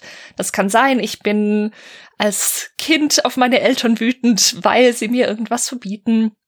Oder ich bin als Erwachsene auf jemand anderen wütend, der mich beschimpft hat. Und Vielleicht habe ich solche Moralvorstellungen, dass ich sage, okay, ich schimpf jetzt nicht zurück, ich werde jetzt nicht handgreiflich, aber ich habe irgendwo einen Ärger in mir, den ich mit mir rumtrage. Oder ich habe eine blöde Mail von jemandem bekommen oder was auch immer. Und will das quasi nicht an dem Verursacher ausagieren. Und dann ist natürlich eine Möglichkeit, Aggression auf einen Gegenstand zu lenken. Also ich kann auf mein Kissen einprügeln oder irgendwas anderes tun, aber ich kann eben auch in Videospielen was tun. Und vielleicht müsste man, jetzt werfe ich gleich noch ein Konzept rein, hm, vielleicht noch das Konzept der Ersatzhandlung da dazu nehmen. Also das bedeutet, dass ich quasi eine Handlung ausführe, die der ursprünglich gewollten Handlung ähnlich ist. Also ich würde eigentlich gerne jemanden beschimpfen und mache das in einem Spiel. Oder ich bin so wütend, dass ich dem tatsächlich gerne eine reinhauen würde, aber mache das eben nicht in der Realität, sondern im Spiel. Wobei da natürlich die Frage ist, auf welcher Ebene das jetzt tatsächlich ähnlich ist. Also ich zerstöre zwar auch im Spiel Objekte, also eigentlich mache ich dasselbe, was ich auch gerne real tun würde, weil vielleicht habe ich jetzt Lust, meine Wohnung klein zu kloppen, weil ich gerade so wütend bin. Also auf der Ebene wäre es gleich. Aber was ich ja eigentlich real tue, ist, ich klicke irgendwo durch die Gegend oder ich benutze Button auf einem Controller. Und auf der Ebene ist es wieder sehr verschieden. Deswegen ist es, finde ich, gar nicht so ganz leicht zu greifen. Aber der Grundpunkt, den ich eben machen will, ist dieses, ich habe irgend, irgendeine Spannung in mir, aus welchen Gründen auch immer, und ich versuche die quasi auf irgendeine Art loszuwerden. Und das kann eben sein, indem ich so mein, meine Lust, irgendwas zu zerstören, jetzt im Videospiel ausagiere. Und irgendwelche Bomben lege. Also die Theorie, die, die stimmt zumindest intuitiv überein mit dieser Alltagserfahrung, die man selbst äh, vielleicht auch schon gemacht hat, dass man irgendwie sich in einem Spannungszustand befindet, angespannt ist, dann schmeißt man so ein Spiel rein, geht dort seiner Zerstörungswut nach und dann hat man so ein, ein Gefühl der Katharsis hinterher. Man ist, die Spannung ist ein bisschen gelöst. Ne? Also es wird zumindest intuitiv jetzt mit dieser Theorie da sich in Einklang bringen lassen. Ich würde nur an dieser Stelle einfügen, dass soviel ich weiß, diese Katharsis-Hypothese nicht empirisch gesichert ist. Das ist etwas, also was vielleicht einem manchmal so ein unmittelbares Gefühl gibt, aber eigentlich ist das, führt das gar nicht zwingend dazu, dass man hinterher weniger Wut oder Aggression äh, unbedingt hat. Das heißt aber nicht, dass es nicht trotzdem auch befriedigend sein kann, diese Sachen auszuleben. Hm, ich würde das versuchen, gerade noch mal so ein bisschen Stück für Stück aufzurollen, was du gerade erzählt hast. Und zwar würde ich einmal anfangen mit dem Begriff der Aggression. Also hier haben wir ja auch ein psychologisch definiertes Konstrukt oder Konzept, das mehr oder weniger definiert ist als eine Handlung, ein Verhalten, deren Zielreaktion die Verletzung eines Organismus oder eines Organismusersatzes ist. Das ist eine ganz alte Definition von Dollard und Kollegen schon von 1939, die aber bis heute im Wesentlichen noch Bestand hat und da sieht man schon, also es geht um Verhalten immer, also man kann nicht einfach nur, es ist nicht einfach nur ein Gefühl, dass man, also wütend sein wäre ein dazugehöriges Gefühl möglicherweise, aber die Aggression ist, ist ein Verhalten, wobei man da auch Fantasien zurechnen kann. Also Kognitionen werden ja in einer weiten Verhaltensdefinition auch also dem, dem Verhalten bezugerechnet. Also wenn ich davon fantasiere, eine Sache zu zerstören, dann ist es in einigen Definitionen schon als Verhalten auch bereits zu, zu werten. Das jetzt noch mal, um das mit, ein, mit reinzunehmen in die Definition, auch das kann sozusagen schon unter Aggression gewertet werden. Aus behavioristischer Perspektive ist natürlich alles Verhalten. Ne? Da sind Gedankenverhalten und Gefühle Verhalten und da würde ich zumindest mal ein Fragezeichen dahinter setzen, äh, weil es eben auch Gefühle von Aggression gibt, die also die unbewusst sind zum Beispiel unbewusste Aggression, ganz wichtiger Triebfaktor für menschliches, für, menschliches Erleben und menschliches Verhalten, die aber in so einer, äh, in verhaltensfokussierten Definitionen überhaupt gar nicht auftauchen können. Ja. Also etwas Unbewusstes wäre jetzt nach dieser Definition überhaupt nicht Aggression. also du würdest dann von einem Gefühl sprechen, das vielleicht nicht bewusst ist. Oder ja, irgendetwas, aber es wäre jedenfalls kein Verhalten und würde nicht in, als Aggression gewertet werden nach dieser Definition. Was aber eben eingegrenzt äh, wird, was dazugezählt werden kann, sind eben Fantasien, die man sich aktiv hegt. Ich glaube, da ist es auch ganz spannend, nochmal zu gucken, wie unterschiedlich das ist, weil die Aggressionsverschiebung, die ich gerade angesprochen habe, da geht es tatsächlich in, im klassischen Sinne um den unbewussten Prozess. Und das würde ja der Definition, die du gerade erklärt hast, sogar so ein bisschen gegenüberstehen, weil ich habe das zwar so erklärt und ich glaube auch, dass das so ist, dass man diese Verschiebung auch bewusst nutzen kann, dass man auch bewusst sagen kann, gut, ich agiere das jetzt nicht an dem eigentlichen Objekt aus, sondern ich suche mir ein anderes. Aber in der eigentlich psychoanalytischen Theorie ist es tatsächlich, soweit mir bekannt, auch ein unbewusstes Konzept, wie eben alle Abwehrmechanismen. Also was, was automatisch stattfindet. Ja, also nach dieser alten Definition würde man eben nur Aggression nur als Verhalten, äh, also andersrum, nur Verhalten als Aggression einstufen, äh, wenn es der Definition entspricht, und eben nicht etwas, was sozusagen nur ein, ein, ein, ein Impuls oder Gefühl oder, oder so ist. Aber das, darüber kann man natürlich auch streiten. Was ich aber noch gut finde an der Definition ist, dass es, dass es so eine Zielgerichtetheit mit einschließt, dass man eben nicht Unfälle als Aggression wertet. Also ich kann ja etwas sehr, etwas zerstören, was ich aber gar nicht absichtlich tue, wenn ich mich quasi im sprichwörtlichen Porzellanladen unbeholfen umdrehe und dann etwas umstoße, dann habe ich etwas zerstört. Ein Organismus-Surrogat. Nein, also einfach nur eine Vase vielleicht. Und dann ist das aber keine Aggression, sondern das war einfach ein Unfall, weil das keine Absicht war. Das heißt, diese Aggression ist eine absichtsvolle Zerstörung. Also das finde ich sehr gut und hilfreich an dieser Definition. Und das ist ja auch etwas, was in Spielen auch genauso zum Einsatz kommt. Da ist es ja auch nicht so, dass das versehentlich sozusagen das rote Fass explodiert, sondern das verwendet man ja auch ganz, ganz gezielt. Und hier gibt's auch noch mal in der Literatur die Unterscheidung zwischen verschiedenen Arten. Das ist, äh, das fand ich ganz interessant, nämlich einer expressiven Aggression, also Affekt begleitet und einer feindseligen die als Ziel hat, eben ne, ähm, einen Schaden im Opfer anzurichten, etwas zu zerstören, also wo das Ziel wirklich die Beschädigung ist, das Ergebnis und dann nochmal diese instrumentelle Aggression, über die wir auch schon gesprochen haben, nämlich, dass man etwas kaputt machen möchte, aber nicht damit es kaputt ist, sondern damit man ein, ein anderes Ziel damit erreicht. Das nicht die Zerstörung selbst ist das Ziel in diesem. Also diese drei werden hier nochmal unterschieden. Hm, gesprochen haben wir also über die instrumentelle Aggression, ja am Anfang schon, und über das feindselige, das, das Schaden wollen, haben wir jetzt auch ein bisschen in dem Zusammenhang auch mit der psychoanalytischen Sichtweise gesprochen? Oder ging es da mehr um, um das Abführen der, der äh, Spannung? Was ist da das Motiv? Das kommt jetzt drauf an, wen du fragst. also wenn man wirklich so zu Freud guckt, der hat ja wirklich auch dieses, diese Geschichte mit diesem Todestrieb und diesem Zerstörungstrieb und diesen Geschichten propagiert, wo es tatsächlich um diese Abführung von, von Triebspannung, wie er das bezeichnet hat, ging. Das ist ja ein Konzept, das heute nicht mehr so richtig praktiziert und gesehen wird.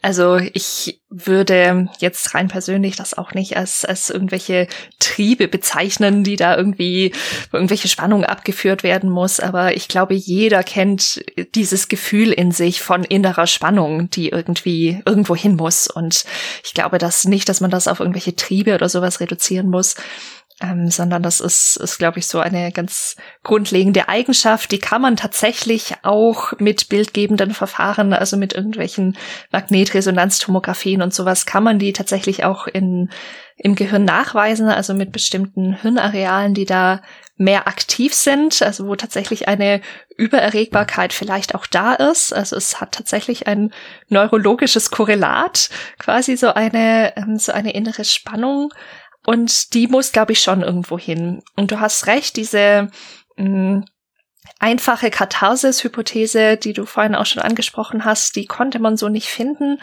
Aber natürlich ist es, ist es, glaube ich, auch jedem, jedem dieses Gefühl bekannt, ich mache was und dann habe ich eine, eine Reduktion dieses, dieser inneren Spannung. Ich glaube, das ähm, ist, ist nachvollziehbar und das würde man sicher auch in entsprechenden Experimenten nachweisen können.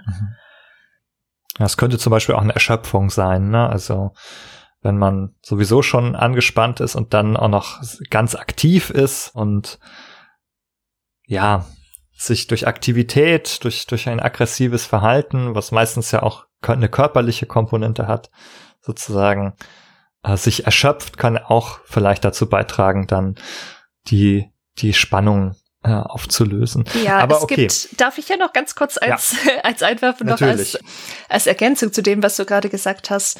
Mm, also was es natürlich auch gibt, ist, dass sich quasi verschiedene, in Anführungszeichen, Schaltkreise im Gehirn gegen, regel, gegenseitig runterregeln.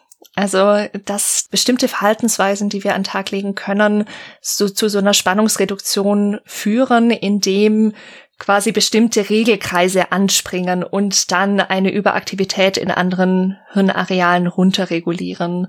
Also ich weiß das von Borderline-Studien tatsächlich, also von Menschen mit einer bestimmten ja, Persönlichkeitsstörung, da sind solche Mechanismen nachgewiesen. Können wir vielleicht auch in die Shownotes packen. Das führt jetzt, glaube ich, zu weit, das hier noch auszuführen. Aber mhm. das war für mich so dieses Beispiel. Wir können durch bestimmte Aktivitäten oder durch bestimmte Reize in irgendeiner Form, die auf uns einwirken, solche Regelkreise auslösen, die dann diese Dinge runterregeln. Also es muss nicht unbedingt Erschöpfung sein. Mhm. Ja, ist auch ein interessanter, interessanter Hinweis.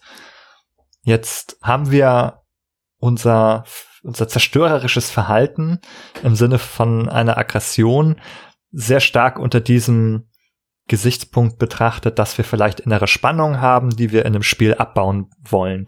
Das hängt für mich auch eng zusammen mit einer bekannten Aggressionshypothese der Frustrations-Aggressionshypothese, die sagt, dass wenn man frustriert ist, also das wäre ja auch eine Form von Spannung, eine Frustration erlebt, weil etwas, was man äh, erreichen möchte, nicht gelingt zum Beispiel, oder weil einem etwas verwehrt wird, dass das dann zu aggressiven Verhalten führt. Und das kann man eben im Sinne von so einer Ersatzhandlung oder Verschiebung eben auch in einem Spiel vielleicht einfach ausleben, es gibt auch diese, diese Angebote manchmal im echten Leben, wo so man, man dann so Computerbildschirme und Tastaturen zerschlagen darf, als sozusagen, ich weiß gar nicht, wie die heißen, also als, als Wutraum oder sowas, wo man einfach die Wut rauslassen darf und mal Dinge zerschlagen darf. Also gibt's, glaube ich, Angebote gegen Geld, die einen dann so einen Raum zur Verfügung stellen. Und das kann man ja im Spielen zum Beispiel auch. Dann kann man mal so richtig alles kaputt machen explodieren lassen und so weiter. Aber ich glaube, dass es bei weitem nicht der, der einzige Teil ist, bei dem das für Spiele eine Rolle spielt, denn am Anfang hat Nikolas davon erzählt, von seiner, von seiner Freude einfach Fässer explodieren zu lassen. Und da ist noch eine Lücke, die wir erklären müssen. Für mich war da noch ein wichtiger Punkt, das Selbstwirksamkeitserleben ich könnte mir vorstellen, da müssen wir jetzt natürlich den Nikolas dann auch noch befragen, ob er dem zustimmen würde in, in seinen GTA-Pyramiden, die er da aufgetürmt hat, dass dieses Gefühl, ich kann ich kann was mit meinen Handlungen bewirken und diese Handlungen haben eine Konsequenz. Und je größer die Konsequenz ist und je größer die Macht quasi ist, die mir zur Verfügung steht, desto befriedigender ist diese Kiste. Und je größer diese Autopyramide ist und je stärker die explodiert und die Autos zerfetzt, desto besser, desto wirksamer und kompetenter fühle ich mich. Dem würde ich zustimmen und auch hinzufügen, dass ich das denke, sich, äh, denke ich auch sich schon bei Säuglingen beobachten lässt, die lustvoll, also jeden Turm, den Mama und Papa mühevoll aufgebaut haben, dann zerstört, in einem, äh, sich in einem Lachen dort den Eltern zeigt und einfach Spaß hat an dieser Zerstörung. Und ich glaube, ein, diese, um jetzt bezogen auf die Selbstwirksamkeit, der Säugling oder überhaupt man als Mensch empfindet sich dann als erste Ursache für einen kausalen Prozess. Ich war derjenige, der eine Handlung in Gang gesetzt hat, die dieses Ergebnis hatte. Na, das ist auch vielleicht beim Domino-Spielen, also Dominosteine aufstellt und äh, als Kind und dann kippt man den ersten Stein um und dann gibt's diese ewige Kettenreaktion. So, ich war die erste Ursache, ich war der erste Verursacher oder die erste Verursacherin. Und dieses an erster Stelle zu stehen, also wer will das nicht im Leben mal haben, ja? Diese, diese gesonderte Bedeutung. Absolut. Ja. Total wichtiger Punkt. Den habe ich mir auch richtig fett umkringelt in meinen Notizen. Also das ist für mich ganz zentral geworden, als ich über Zerstörung nachgedacht habe, dass man sich als selbstwirksam erlebt. Denn ich glaube, wenn du da als Kind äh, selbstverständlich oder als erwachsener Mann in GTA, als du dann 18 Jahre wurdest ja. und das Spiel zum ersten Mal in der Hand ja. hieltest, ähm, das aufgetürmt hast und stell dir vor, das hätte so einen kleinen Puff gegeben und nichts wäre passiert. Die Autos wären an Ort und Stelle geblieben. Das wäre, glaube ich, total frustrierend gewesen, unbefriedigend. Absolut nicht äh, kein schönes, spannendes Erlebnis, weil das, das, das ist meine Überzeugung hier, das hätte dazu geführt, dass du sagst, ja, ich kann hier machen, was ich will, ich habe hier gar keinen Einfluss auf meine Welt. Ich, das, was ich tue, hat gar keine Wirkung. Ich habe kein Selbstwirksamkeitserleben. Und wenn es eben doch explodiert, dann hat man auch so eine responsive Welt. Ja, die Welt hat reagiert auf das, was ich getan habe. Sie hat sich sozusagen meinem Willen auch gebeugt. Und deswegen habe ich das Gefühl, wenn man zum Beispiel, wenn ihr mal, mal einfach mit der Hand so gegen die Wand schlagt, ja, gegen so eine Steinwand, das finde ich total unbefriedigend. Also auch wenn man mal wütend ist, und das macht man dann natürlich nicht, aber wenn man jetzt mal wütend gegen so eine Wand schlägt, ist es eigentlich völlig unbefriedigend, weil die gar nicht nachgibt. Und weil es weh tut. Und weil es weh tut, aber so, also auch wenn man so einen, stellt euch vor, ihr, ihr würdet jetzt so einen Stein werfen und der würde einfach so schlapp zu Boden fallen und es wäre keine Delle zu sehen und nichts. Das wäre alles unbefriedigend, weil man das Gefühl hat, so, es ist keine Wirkung entstanden aus dieser Handlung. Während hingegen so die, die ausgebeulte Wölbung, das sich zusammenfaltende, jetzt sind wieder bei den Autos, das sich zusammenfaltende Metall der Autokarosserie, das hat irgendwie eine befriedigende Wirkung, weil man denkt, da, da ist richtig was passiert, da hat man was ausgelöst. Apropos ausgebeulte Wölbung, Benny, mir scheint also, dass du, wenn du in deiner, deiner Fantasie mit der Wand und so weiter, und du würdest da am liebsten so ein Loch reinhauen, so wie wenn du in einem amerikanischen, amerikanischen Haus äh, gegen ja, die Wand schlägst. Du möchtest ja. die Wand gerne penetrieren, ja? Du willst sie durchdringen und ein Loch dort schaffen. Ist das richtig, Benny? Ah, jetzt sind wir hier wieder in der, in der, in der tiefen Psychologie gelandet beim Nikolas, der also nur von, also wo die ganze Erlebenswelt nur von Geschlechtsorganen handelt hier und. Also ähm, das ist ja dann, Freud, gell? Ja. Genau, da sind wir dann dabei beim Gegenteil des Zerstörungstriebes, beim Sexualtrieb quasi oder Liebes. ja. Also lass, lass uns diese, lass uns diese Route nicht äh, hinuntergehen. Äh, zurück zur Selbstwirksamkeit noch mal kurz. Eine Beobachtung bei meiner Autopyramide in GTA San Andreas. Besonders, als besonders befriedigend habe ich die dann erlebt, wenn ich lediglich ein Auto zur Explosion gebracht habe, das dann die anderen mit sich genommen hat und zu den anderen Explosionen angeregt hat. Und ich glaube, das faszinierende Element ist dort die Benutzung eines Hebels. Also mein Spaß wird potenziert, indem ich Kraft potenziere, ja, indem ich mit einer kleinen Kraft anfange und die sich in einer großen Kraft entlädt, ja. Ich platziere eine Mine am ersten Auto, die ich zur Explosion bringe und dann gibt's diese Kettenreaktion, ja. Und, und einfach diese Beobachtung, dass et aus etwas Kleinen etwas Großes wird, ja, wir sind wieder bei Freud jetzt, die ist einfach, die ist einfach besonders befriedigend. Also ich möchte jetzt auch noch mal also weiter auf diese diese Löcher in der Wand zu sprechen kommen, ehrlich gesagt, denn ich habe auch noch mal an an Games dabei gedacht. Da ist es ja auch so, wenn man wenn man da zum Beispiel auch eine Schusswaffe bekommt und dann so in Wände schießt, dann will man auch, dass die Einschusslöcher haben. Und ich glaube, das hat nicht nur mit realistischer Simulation zu tun, irgendwie, dass das deshalb sein muss. Ich glaube, man will halt auch wirklich die Auswirkungen dieser Handlung spüren. Man will, dass die, dass die Scheiben des Fensters müssen klirren, wenn man sie zerschießt.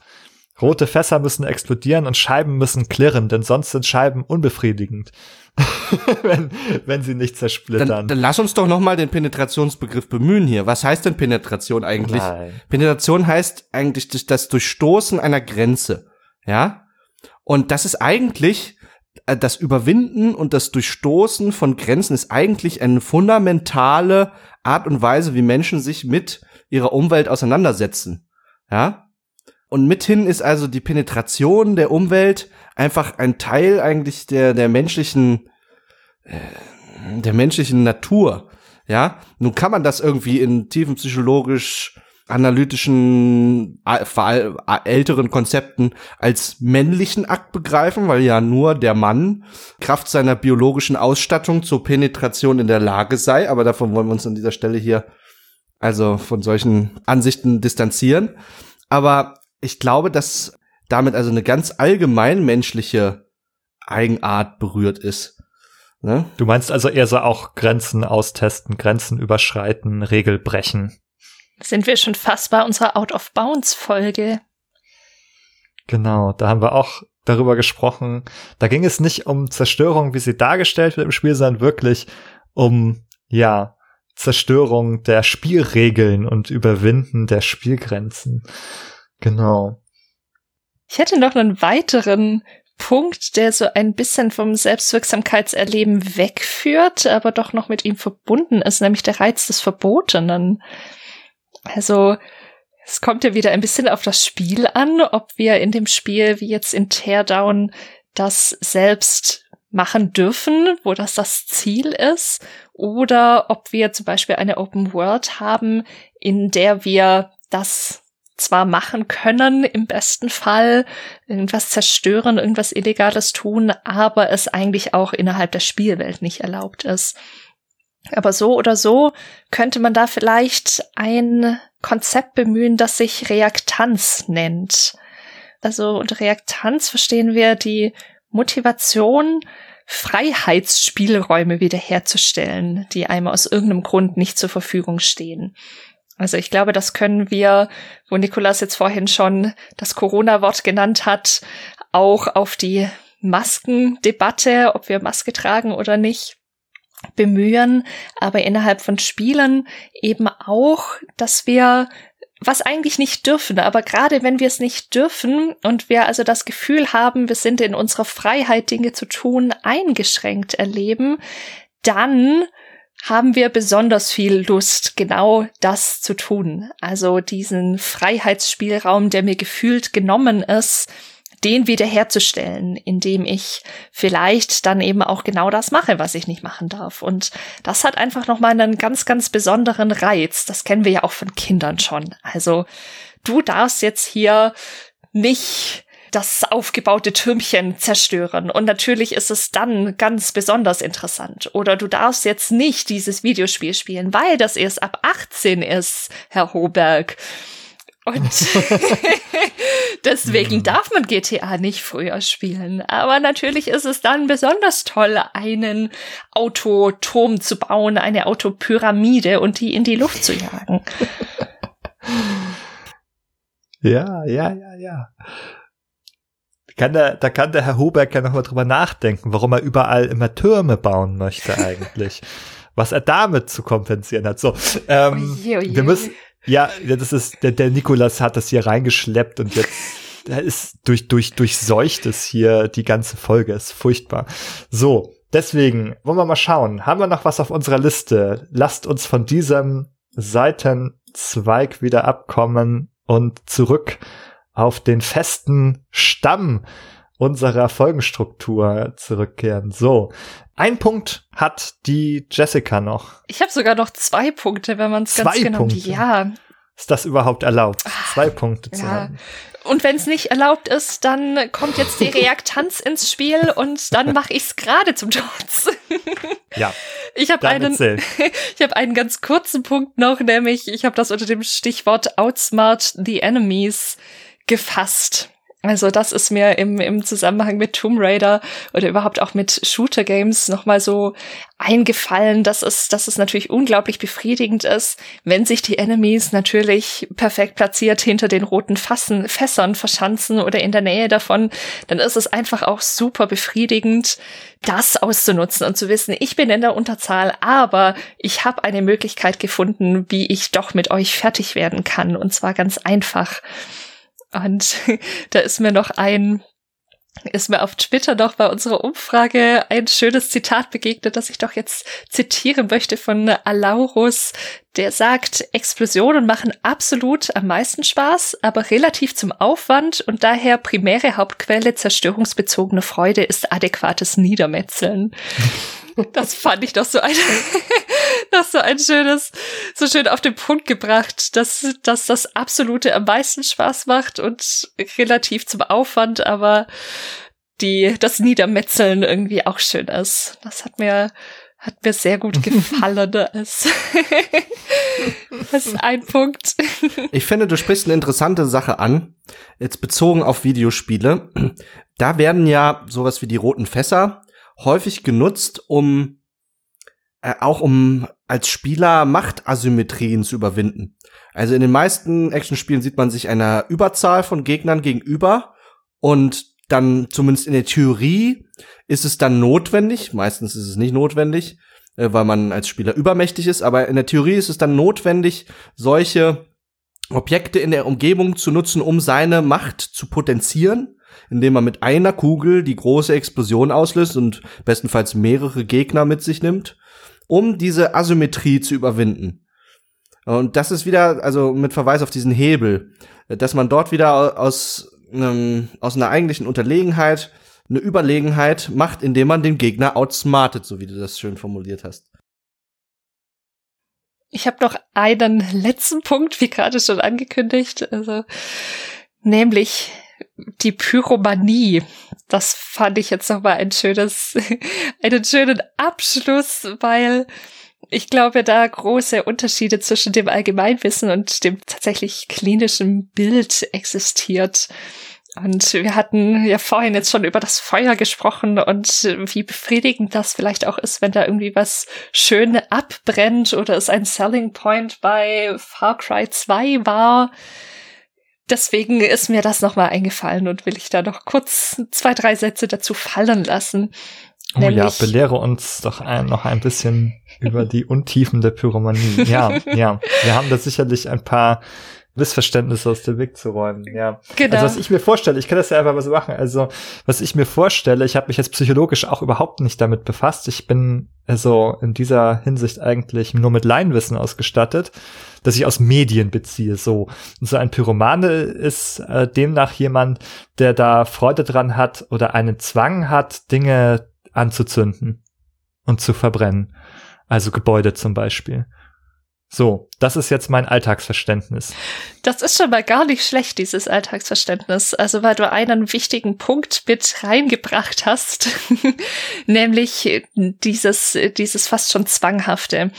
Also, es ist keine Zwangsstörung tatsächlich, sondern eine Störung der Impulskontrolle. Also, da wird es in den mm, Diagnosemanualen gelistet. Es ist nämlich auch tatsächlich eine diagnostizierbare Störung die dem zugrunde liegt. Und was eben oft falsch verstanden wird oder was, was oft in Medien kommuniziert wird, ist, dass es quasi zwingend irgendeine Form von sexueller Erregung beim Feuerlegen geben muss oder beim Sehen von, von Bränden.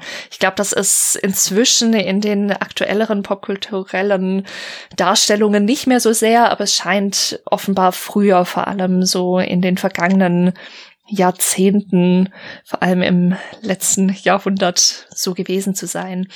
Aber ja, um nochmal drauf zurückzukommen, einer der wichtigen Punkte hast du, wie gesagt, schon genannt, nämlich dieses bisschen Zwanghafte. Und das ist offiziell als so ein Spannungsgefühl oder als so eine emotionale Erregung gekennzeichnet, die quasi vor dem Ausführen von so einem Feuerlegen stattfindet.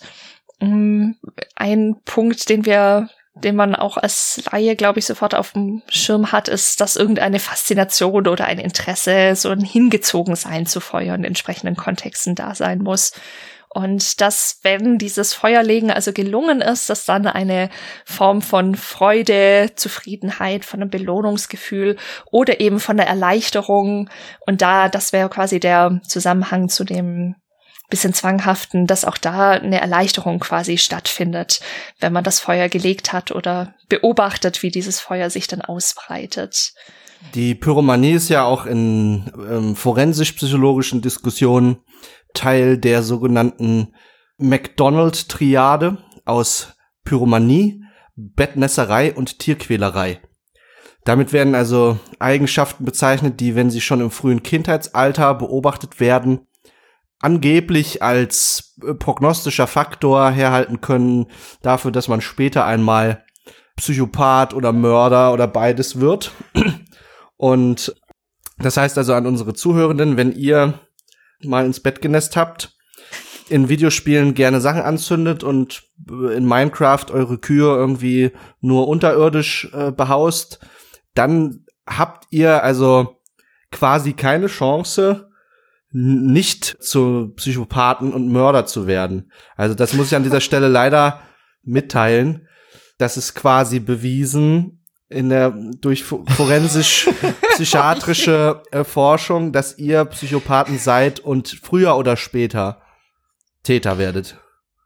Ja, da weist der Nikolas in seiner ironischen Art nochmal auf etwas ganz Wichtiges hin, ein ganz wichtiges Grundkonzept eigentlich auch in der psychologischen Forschung und in der Forschung allgemein, nämlich, dass man aufgrund von statistischen Daten, Mittelwerten, also dass zum Beispiel jetzt diese Faktoren die Wahrscheinlichkeit erhöhen, dass jemand später straffällig wird oder Gewaltstraftaten begeht, nicht automatisch ermöglichen, äh, Rückschlüsse auf Einzelfälle zu ziehen, sondern dass eben diese statistischen Aspekte, ja, eben zunächst nur statistisch nachweisbar sind, aber sich nicht automatisch übertragen lassen auf jeden einzelnen Fall, da dann natürlich noch viele andere Faktoren mit reinspielen können, die jetzt in so einem einfacheren Modell nicht berücksichtigt sind. Sehr schön. Heißt das, wir können mit diesem Schlusswort den Sack mit den Sprengstoffen wieder zumachen. Naja, vielleicht können wir noch in, in einer blumigen Beschreibung aus diesem Sack eine letzte Silvesterrakete für euch entfleuchen lassen. Und äh, ich kann noch mal versuchen zu beschreiben, wie also diese Rakete in den Himmel hinauf schießt. Ja, und dann zerberstet also diese Plastik- und Papphülle dieser Rakete. Oben springt diese kleine Plastikspitze, äh, springt auf und es entzündet sich das Feuerwerk. Diese ganze kleine Konstruktion wird also in Stücke gerissen. Das klingt so grazil bei dir, aber eigentlich ist es doch bum, bum, bum, oder? Nee, so eine Rakete, finde ich, ist was, auch was Graziles. Das macht am, nur am Ende macht es dann bumm. Und dann, wenn also diese ganzen Pappteile da durch die Luft schwirren, kommt noch so ein schönes, buntes, leuchtendes Muster zum Vorschein. Und das ist ja auch irgendwie wieder grazil. Benny, der alte Feingeist. ja, ja, ja. Ja, ja, ja. Einige wollen mit ihren Raketen nur das Himmelszelt durchstoßen. welche fliegt am höchsten? Welche fliegt am höchsten? Es kommt nicht darauf an, welche am höchsten fliegt, Nikolas, sondern welche. Sondern welche größten. Flugbahn am längsten ist. Nein, ich wollte gerade sagen, welche den größten Knall am Himmelszelt verursacht ah. oder. Oh. Ach, die Männer wieder hier. Eieiei. So. So. Und jetzt, wo diese letzte Rakete noch aus dem Säckchen entfleucht ist, machen wir es auch gut zu, damit keine weiteren Eskalationen mehr explodieren in diesem Podcast und verabschieden uns damit aus dem Jahr 2020, wünschen euch ein sehr schönes, gutes und ja, hoffentlich besseres Jahr als das letzte. Wir können zumindest versuchen, da mit etwas Zuversicht drauf, drauf zu blicken. Und wenn auch ihr mit einem Türmchen aus Autos gerne die Himmelszelte durchstoßt, dann lasst es uns wissen in einem Kommentar unter diesem Beitrag oder kommt gleich auf unseren Discord, der im Beitrag verlinkt ist, diskutiert mit uns über eure größten Vorlieben von Explosionen, Zerstörung, und was man sonst noch so alles für Schabernack treiben kann, das euch Freude bereitet.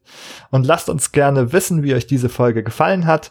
Wenn sie gut war, hinterlasst uns doch eine 5-Sterne-Wertung bei iTunes, darüber würden wir uns sehr freuen. Oder abonniert uns einfach bei Spotify, da sind wir auch zu hören. Und mit dem letzten Atemzug nach der langen Abmoderation sage ich Tschüss für dieses Jahr und bis bald. Kommt gut ins neue Jahr und schön, dass ihr uns 2020 gehört habt. Hoffentlich auch im nächsten Jahr. Alles Gute und frohes neues Jahr.